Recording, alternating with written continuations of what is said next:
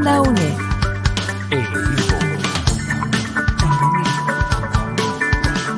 Imagen y sonido, hasta donde estés.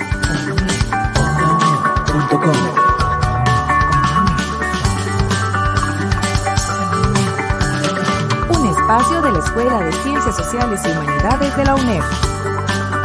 Hasta donde estés. Onda UNED. Acortando distancias.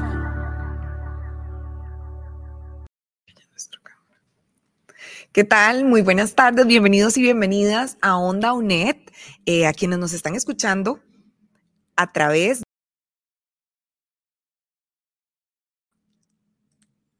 a través de la radio, a través de las redes sociales también.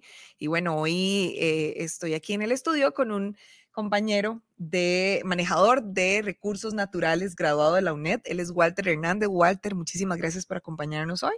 Muchas gracias a usted, Diana, por la oportunidad. Muy contento de estar acá. Hoy Walter viene a hablarnos de oportunidades, de gente UNED que no se queda solo con estudiar en la UNED, graduarse de la UNED, sino que va más allá. Y eso es lo que vamos a conversar con él en unos instantes. Onda UNED. Acortando distancias.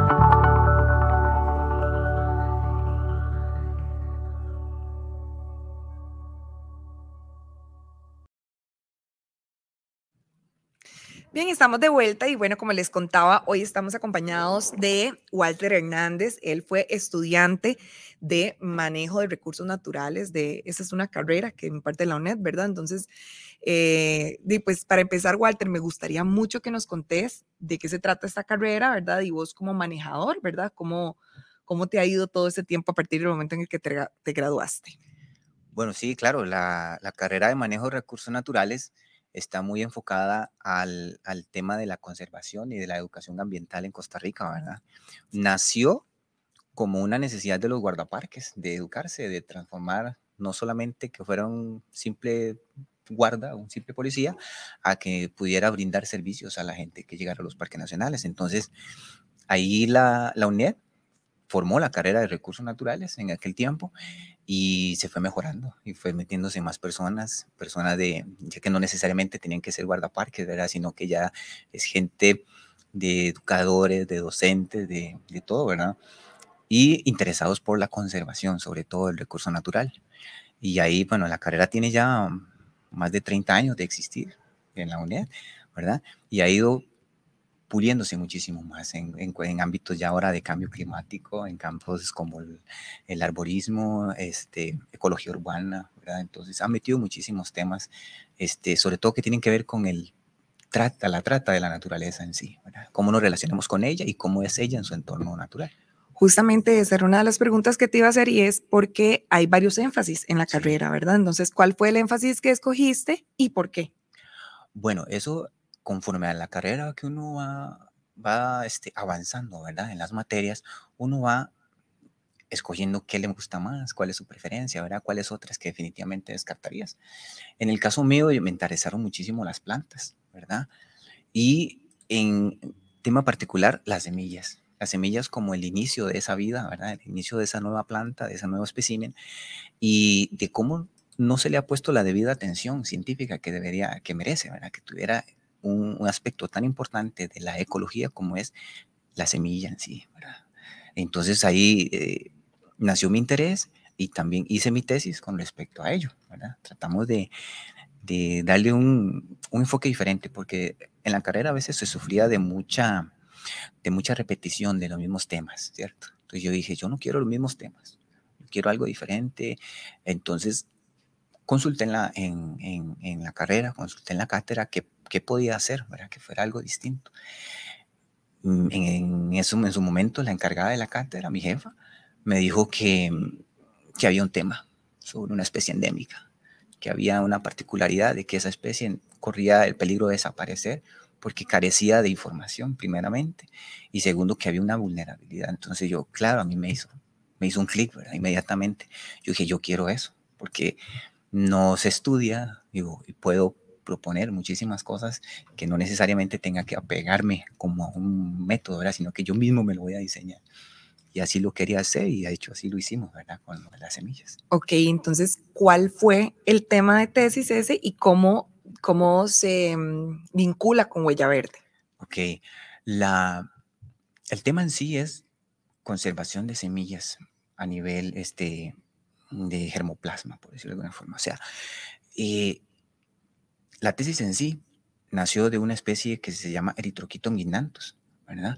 Es una especie muy poco estudiada, de ámbito muy reducido en la zona y particularmente un periodo de floración muy, muy, este, muy específico.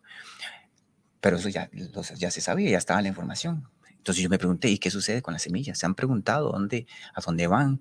¿Qué tan productiva es? Este, si está ejerciendo alguna, este, alguna influencia sobre la regeneración, ¿verdad?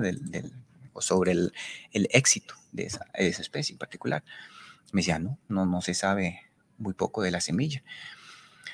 Entonces, entré, así fue como conocí el proyecto Huella Verde, porque Huella Verde era el único en la UNED que estaba este, poniéndole atención a esa planta, por decirlo de alguna forma.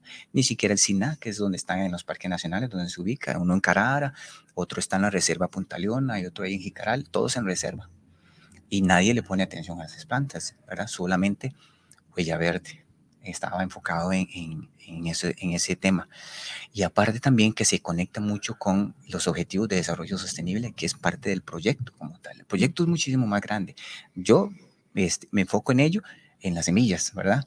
Pero el proyecto abarca un montón de temas más, entre ellos seguridad alimentaria, eh, el programa de cero hambre a nivel mundial, este, tratamiento del, del, clima, ¿verdad? El medio ambiente, el cuidado de la sostenibilidad.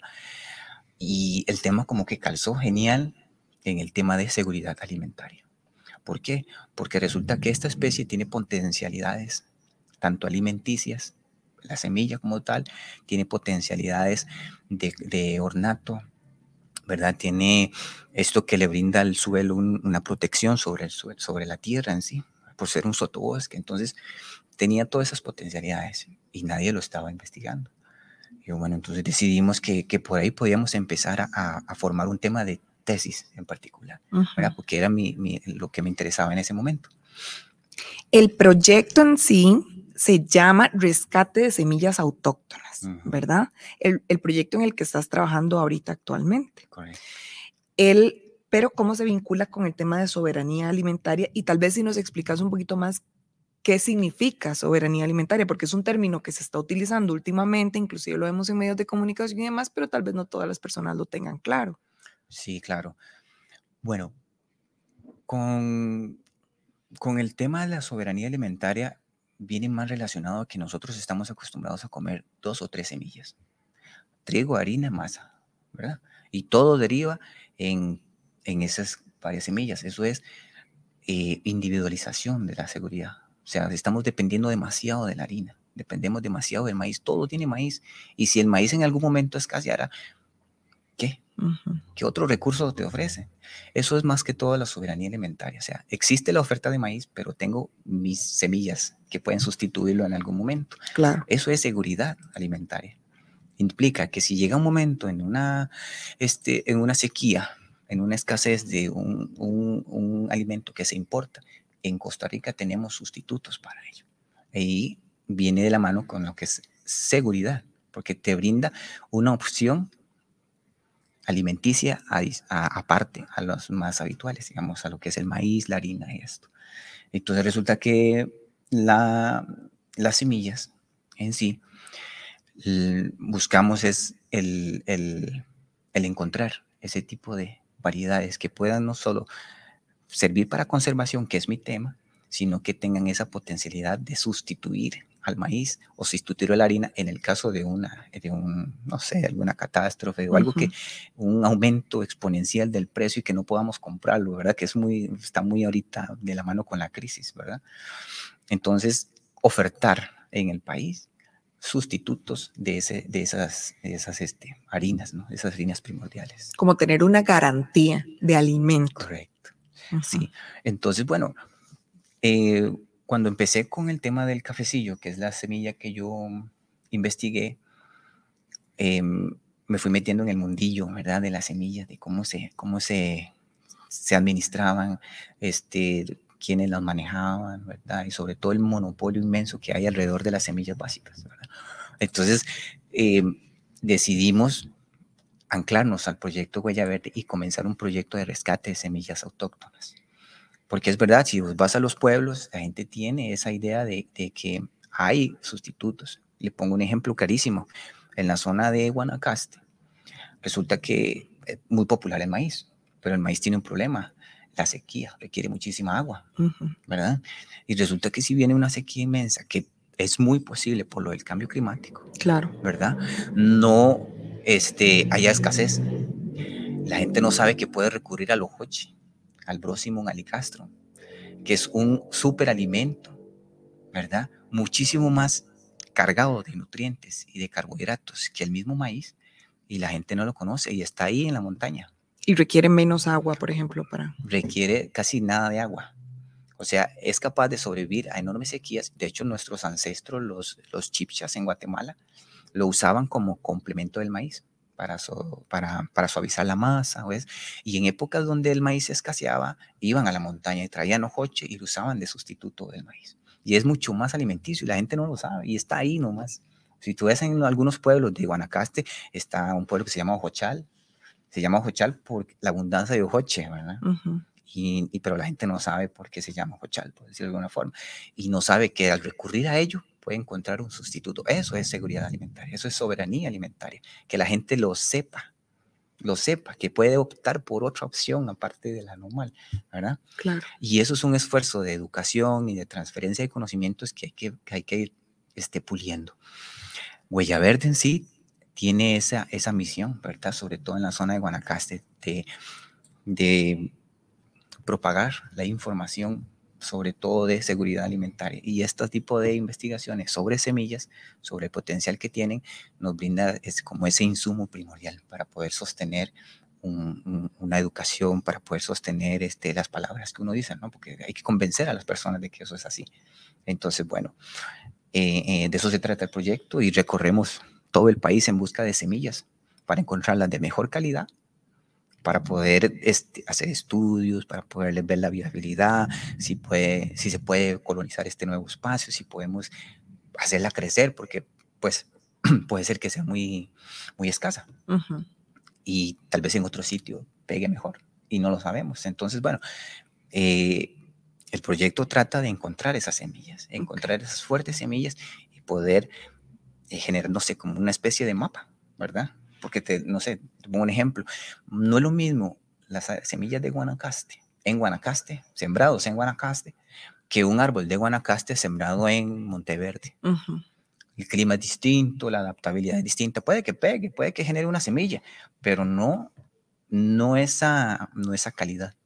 No ese potencial genético, no ese tipo de, de verdad, de, de semillas grandes, sino puede ser semillas pequeñas, inclusive puede no tener. Vamos a hacer una pausa, Walter, en este momento y ya casi volvemos a conversar de este tema que está muy, muy interesante. Estamos hablando con Walter Hernández, él es manejador de recursos naturales de la UNED. Entonces, ya casi volvemos aquí a Onda UNED.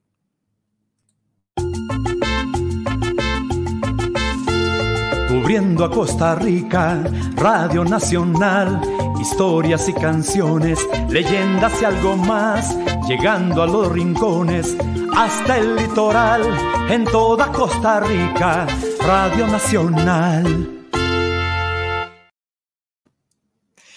Y estamos de vuelta en Onda UNED. Estamos conversando con Walter Hernández. Él es manejador de recursos naturales, graduado de la UNED. Él tiene un proyecto muy interesante sobre semillas autóctonas. El proyecto se llama así, Rescate de Semillas Autóctonas. Ya casi vamos a hablar de ese tema que estábamos conversando, pero quiero presentarles un video que nos facilitó Walter sobre su trabajo. Entonces, vamos a verlo a continuación. Un segundito y vamos a verlo.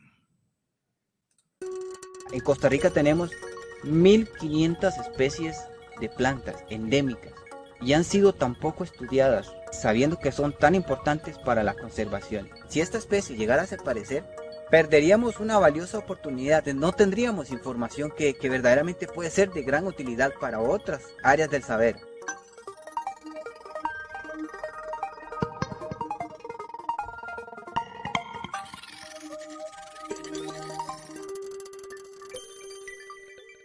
Mi nombre es Walter Hernández y soy manejador de recursos naturales. Estudio en la Universidad Estatal a Distancia y soy asistente de investigación del proyecto Huella Verde. Huella Verde es un gestor de proyectos de conservación y de educación ambiental enfocado principalmente en la restauración ecológica de ecosistemas urbanos y del bosque seco tropical, específicamente en la península de Nicoya. Gracias al proyecto Huella Verde, he logrado incursionar en otro mundo que también me llama muchísimo la atención y es la investigación. Y fue así que llegué a una planta endémica que se llama Erythrochiton dimnanthus. El nombre popular es cafecillo. Me llamó poderosamente la atención porque es una especie que ha sido estudiada muy poco. Esta especie tiene tres condiciones que la hacen muy vulnerable. La primera es su condición de endémica. Una planta endémica es una planta que se ha logrado adaptar a ciertas condiciones particulares de un sitio. Tiene alguna característica aún desconocida que la hace que solo se reproduzca en estos espacios. La segunda condición es su condición de vulnerable genéticamente. Se reproduce entre sí misma o, por decirlo entre primos y no hay una adecuada riqueza genética en, en las plantas, lo que lo hace susceptible en el mediano plazo a extinguirse y a perderse por pobreza genética. Y la tercera cualidad es esta, por ser una especie poco tolerante a la luz solar. ¿Qué quiere decir esto? Que el sitio que habita la planta es el sotobosque, debajo de las copas de los árboles. Ella no tolera la luz directa del sol. Se marchita y se muere. El peor escenario que nosotros pudiéramos encontrar es que hubiera una sequía extensa que puede ser posible por el cambio climático y que el sotobosque llegara a abrirse y el sol entrara directamente a la planta y pudiéramos perderla. Yo crecí en la naturaleza y, ahora ya adulto, yo quiero eso en mi vida, armonizar.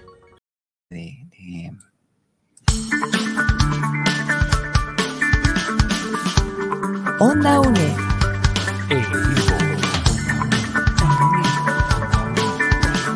Imagen y sonido, hasta donde estés.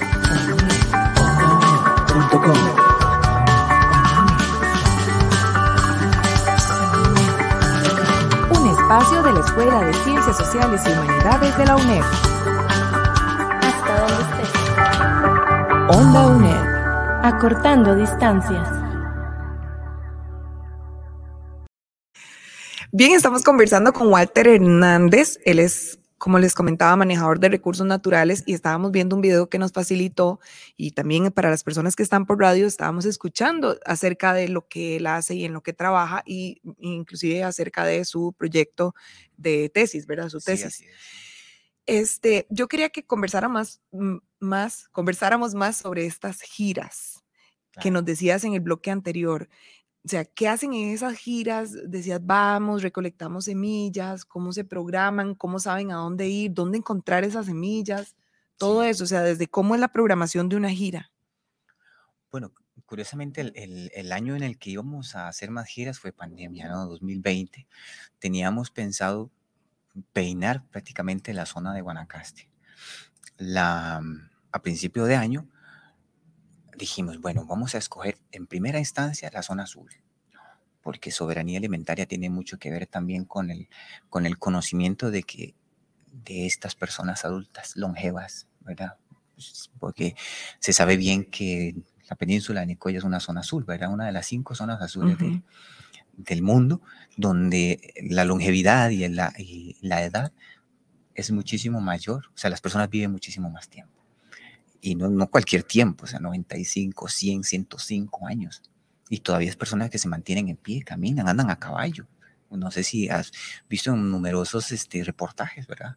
La, la, increíble longevidad y fuerza de esas personas. Entonces, eso tiene mucho que ver con la alimentación. La alimentación de lo que están comiendo. Entonces, fue, en primera, fue la especie, el lugar focal. Y bueno, vamos a concentrarnos en las cinco regiones que, que, con, este, que competen a la zona azul. Ojancha, Nandayure, Nicoya, Santa Cruz y se me pasa la otra que no me recuerdo ahorita. Entonces digo, bueno, escojamos esas primero. Y le escogimos Santa Cruz, escogimos Nicoya y decimos, vamos a los pueblos. Primero preguntar qué hay, ¿verdad? Porque no, no, no, no sabíamos qué nos íbamos a encontrar. Entonces, diseñamos una encuesta para adultos mayores en la que nosotros les preguntábamos a ellos qué era lo que ellos comían, qué era lo que ellos tomaban, qué usaban de remedios, qué usaban para, este, para una enfermedad, ¿verdad? O qué usaban simplemente por el gusto de comérselo.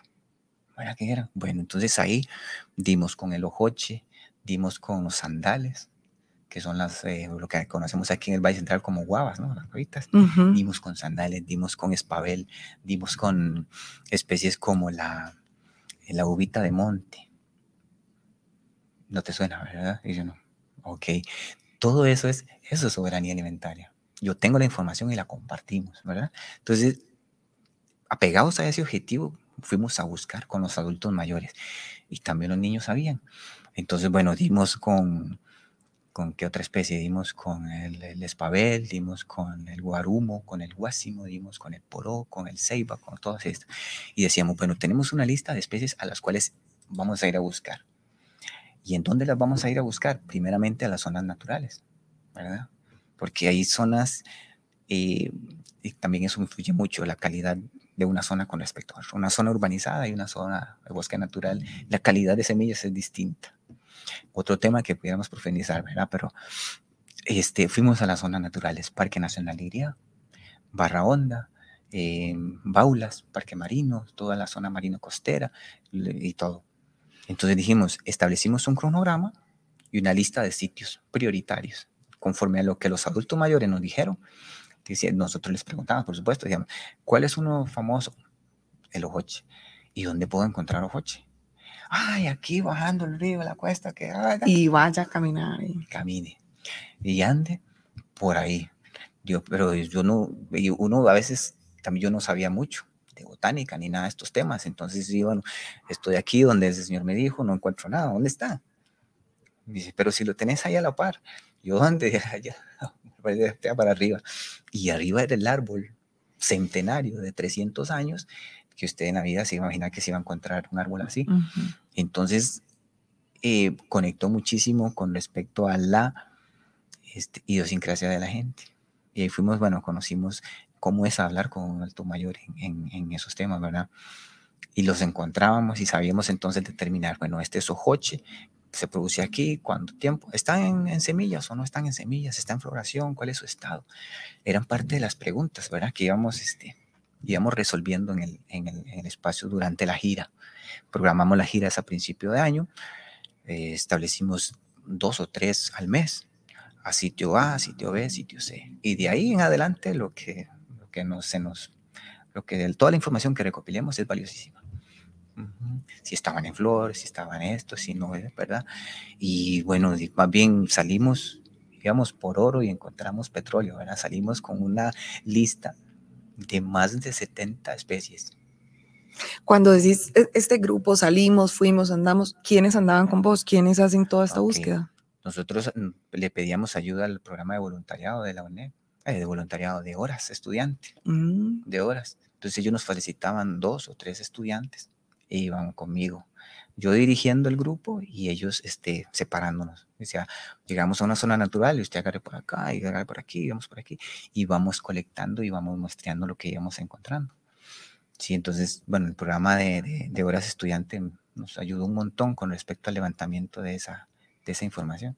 Y levantaron un mapa como para saber en dónde estaban así esas es, zonas. Así es, levantamos un mapa. De hecho, el mapa está en. Que se internet. construye en la sí. actualidad. O sea, sí. todavía están en esa búsqueda. Sí. El mapa es un, fue un mapa que usamos este, en la nube, uh -huh. lo que llamamos en la nube, ¿no? Eh, usamos una herramienta que se llama Gizcloud, con la cual nosotros con una tablet llenamos un formulario, encontramos una especie y llenamos un formulario, se sube al internet y se pega en un mapa, como meterse a Google Maps. De hecho, eh, cualquier persona puede acceder y ver el mapa de dónde hemos sido colectado, qué colectamos, en dónde, cómo, cuánto, ta, ta, toda la información, cualquier persona. Y tenés esa dirección. Sí. Es fácil brindarla. Facilísima, sí, sí, facilísimo. ¿Cuál es, es? Bueno, está en Huella Verde, en el programa, en el Facebook de Huella Verde, está la, la oferta y ahí está el, el, el que se llama G-Scout. y desde ahí podemos ver el, el, mapa. Y bueno, y entonces ahí en tiempo real podemos ir viendo todos los puntos en los cuales vamos a ir este, determinando, ¿verdad? Muy bien. Vamos a hacer una pausa en este momento para las personas que están escuchándonos en Radio Nacional 101.5 FM. Hasta aquí llega este programa, pero vamos a continuar por medio de las redes sociales. Por eso, si quieren continuar escuchando, los invitamos a ir ya sea al YouTube de Onda UNED o al Facebook de Onda UNED. Estamos conversando hoy con Walter Hernández. Él, es manejador de recursos naturales eh, de la UNED con su proyecto de semillas autóctonas. Entonces, si le gustó este programa, bueno, pues ya sabe que puede ir a buscarlo a OndaUNET o también en ondaunet.com. Walter, muchísimas gracias. Nosotros seguimos conversando aquí en las redes sociales y vamos a hacer una pausita entonces.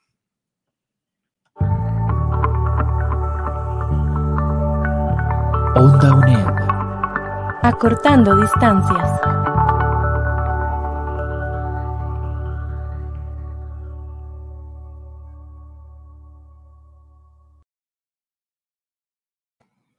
Bien, continuamos conversando con Walter Hernández. Em, él es manejador de recursos naturales de la UNED y parte de la razón por la cual Walter está hoy aquí es porque tuvimos la oportunidad de compartir en una gira eh, a las comunidades indígenas. Estuvimos en Boruca, en Terraba y en Talamanca juntos. Yo, por un lado, haciendo talleres de streaming para estudiantes eh, de colegios y demás, y Walter con su proyecto de semillas autóctonas.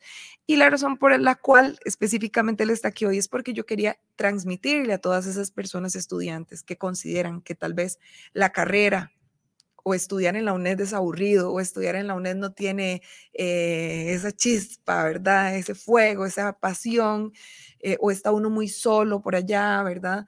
O solo se pueden hacer cosas de escritorio, y no hay trabajo de campo. Bueno, Walter es la persona que nos viene a decir que no, que eso no es así, que estudiar en la UNED es apasionante, que es muy interesante y que además tiene mucho trabajo de campo. Entonces estamos hablando sobre este proyecto de semillas y yo quiero, Walter, que hoy nos contés cómo ha sido tu experiencia de ser estudiante UNED, luego, o sea, ser estudiante, luego graduarte y ahora trabajar para la UNED, porque además de eso, o sea, este proyecto de investigación, trabajas para la UNED en él. Sí, por supuesto. Como eh, la palabra correcta que usted dijo es apasionante. Y bueno, para los estudiantes que en algún futuro piensen estudiar en la UNED, eh, no sé, podemos decir que es apasionante, ¿cierto? Es decir, no es esa, ese hermetismo, ¿cierto? Y aparte usted le pone esa pasión. O sea, porque igualmente, como en toda universidad, usted es el que se forma te dan un conocimiento hacia ti, pero usted interpreta ese conocimiento y usted lo hace suyo. Y usted lo hace como forma con lo que usted desea y anhela en la vida, ¿verdad? Y era, y, y ese pensamiento fue el que me llevó a mí, principalmente en la ONED, a buscar mi propia forma de interpretar la información y mi propia forma de estudiar lo que a mí venía. Yo soy muy visual, por ejemplo. Yo conecto una cosa que veo con otra. Y es mi, mi manera de, de, de, estudiar. Entonces, bueno, estuve 10 años estudiando como estudiante, luego me licencié hace dos y, y me quedé en la UNED, ¿verdad? ¿Cómo lo podría interpretar? Digamos, retador sí es, ¿verdad? Retador sí es, pero cuando vos vas viendo los resultados, este, eso te anima y te fortalece más, ¿verdad? Yo, a mí me, hace unos días descubrí algo que yo no sabía y decía, es que la UNED requiere mucha disciplina. Sí, sí la requiere, pero el que yo no sabía qué tan disciplinado era hasta que conocí la indisciplina, ¿verdad? Por decirlo de alguna forma. yo no, no, no sabía qué tanto me podía yo este, exigir a mí mismo por algo que uno quiere, porque verdaderamente es algo que uno le nace, digamos. A mí se, no se, tampoco se me ocurrió así de la vez, ay, voy a estudiar semillas. Vengo a través de un proceso de contacto con la información, de contacto con profesores, con, con los mismos estudiantes, detectando vacíos de información, ¿verdad? esto no, nadie lo toca, esto pasa desapercibido, o hay mucha gente metida en una cierta información, entonces tal vez ahí no encuentres potencial. Hasta que das con el clavo, ¿sí? Y cuando das con el clavo no lo debes soltar, nunca, o sea, es algo que usted persigue con ese esfuerzo, con ese ahínco de, de quererlo obtener y ahí es donde la disciplina se muestra. No se aprende, no se dice es que tengo que ser disciplinado, no. Ahí es donde cuando tú das con ese, con ese punto exacto en el que vos mezclas, lo decía en el video, cuando mezclas pasión, estudio y familia en uno solo, eh, no se debe soltar, no se debe, no se debe abandonar así porque así, ¿verdad? Entonces, cuando vos encontrás eso, la disciplina te acompaña, la pasión te acompaña, el esfuerzo casi que no se siente, sí se hace, pero no se siente esforzado, ¿sí me entiendes? Es como, claro. Ahí es, es un esfuerzo, pero no es forzoso. Entonces estás ahí y, y, bueno, y la alegría se transmite. La verdad que yo siento que cuando yo hablo de lo que yo hago, o sea, las palabras simplemente fluyen y me encanta hacer lo que hago. Entonces, bueno, esa pasión se puede encontrar en, en eso que vos anhelas, ¿verdad? No es, no es una simple ocurrencia. Así es, y qué bonito que, que, esa carrera y que en lo que trabajas despierte esas pasiones, ¿verdad? Mm. Y también como ejemplo para las personas que nos están viendo, de que no únicamente es terminar de estudiar y listo, ¿verdad? Sino que uno puede seguir, por ejemplo, Walter con su, su proyecto de semillas mm. en la UNED. Y este, Walter, ¿cuál es digamos, cuáles son o qué le espera, qué es lo próximo que sigue para, para este proyecto de semillas autóctonas, qué viene ahora. Ok, bueno, la, cuando me quise quedar en la UNED fue, digamos, porque la línea de investigación de la carrera de Marina, eh, una de ellas era soberanía alimentaria, temas que hay con soberanía. Entonces, el tema de las semillas causó cierta relevancia y cierta importancia a nivel de proyecto y se conectó tanto a los objetivos que llevaba la UNED de, ofrecer al estudiantado opciones para que ellos practiquen lo que están aprendiendo en las carreras, ¿verdad? Que dije yo, ¿por qué no lo, por no lo aplicamos? ¿Por qué no lo desarrollamos un poquito más, ¿verdad? No solamente se queda en el ámbito de tesis, sino que se lleva a la práctica, se lleva al, al, al, a, eso, a eso tangible, ¿verdad? Y bueno, ahí me dieron pelota, el proyecto se conectó con Huella Verde, que Huella Verde es un proyecto mucho más grande, ¿verdad? Pero es una línea, de hecho ya no es proyecto, es programa, ¿verdad? Programa Huella Verde.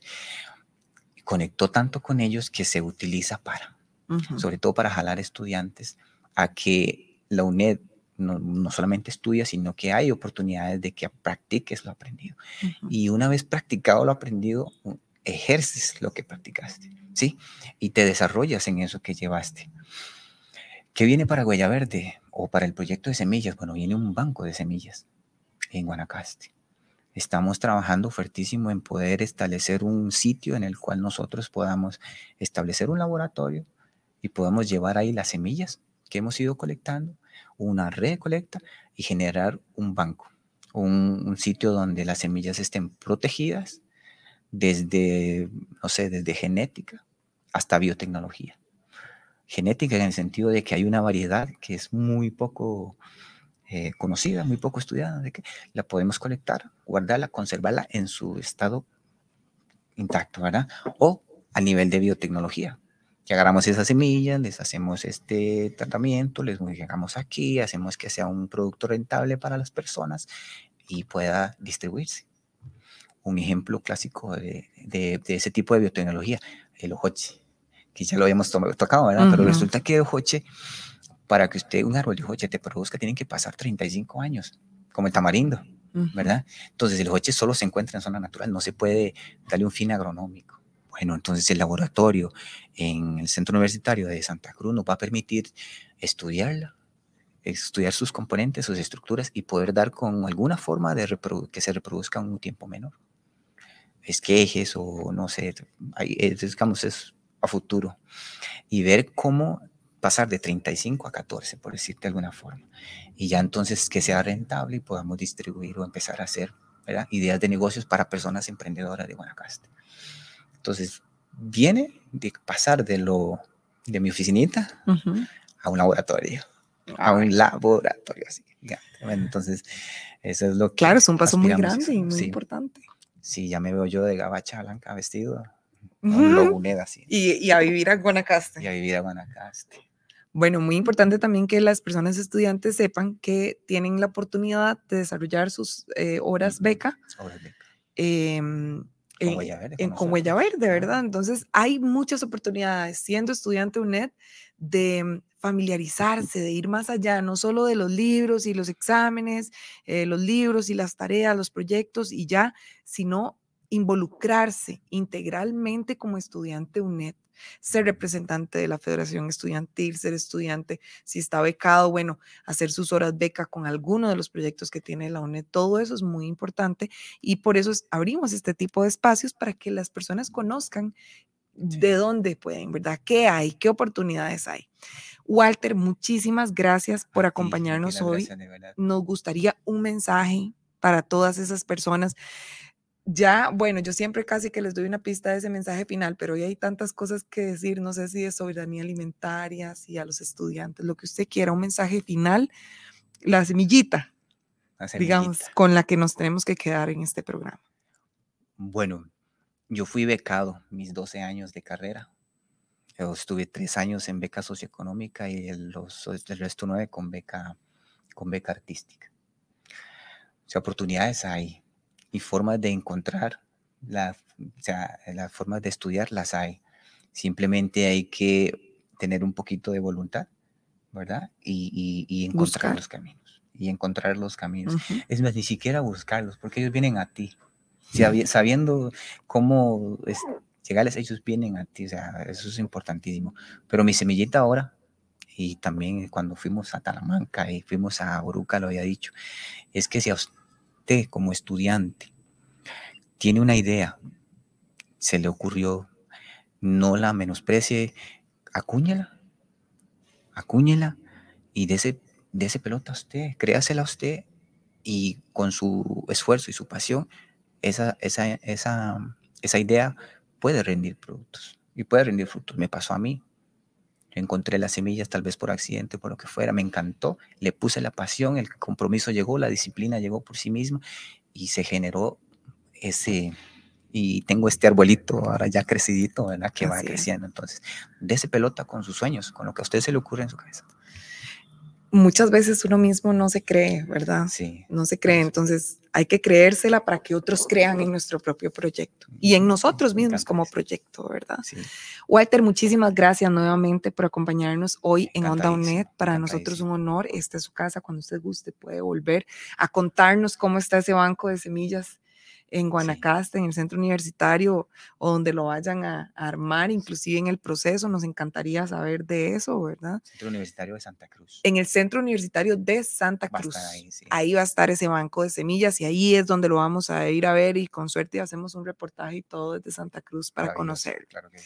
Muchísimas gracias a todos ustedes que estuvieron conectados durante este ratito que estuvimos conversando con Walter Hernández. Él es manejador de recursos naturales de la UNED con su proyecto de semillas autóctonas. Mi nombre es Diana Bokenford, eh, yo soy productora de Onda UNED y les agradecemos muchísimo su sintonía. Muy pronto esperen otro programa de Onda UNED. Hasta luego. Hasta luego.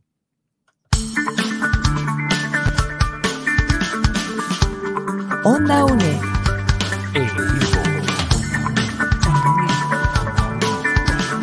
Imagen y sonido. Hasta donde estés.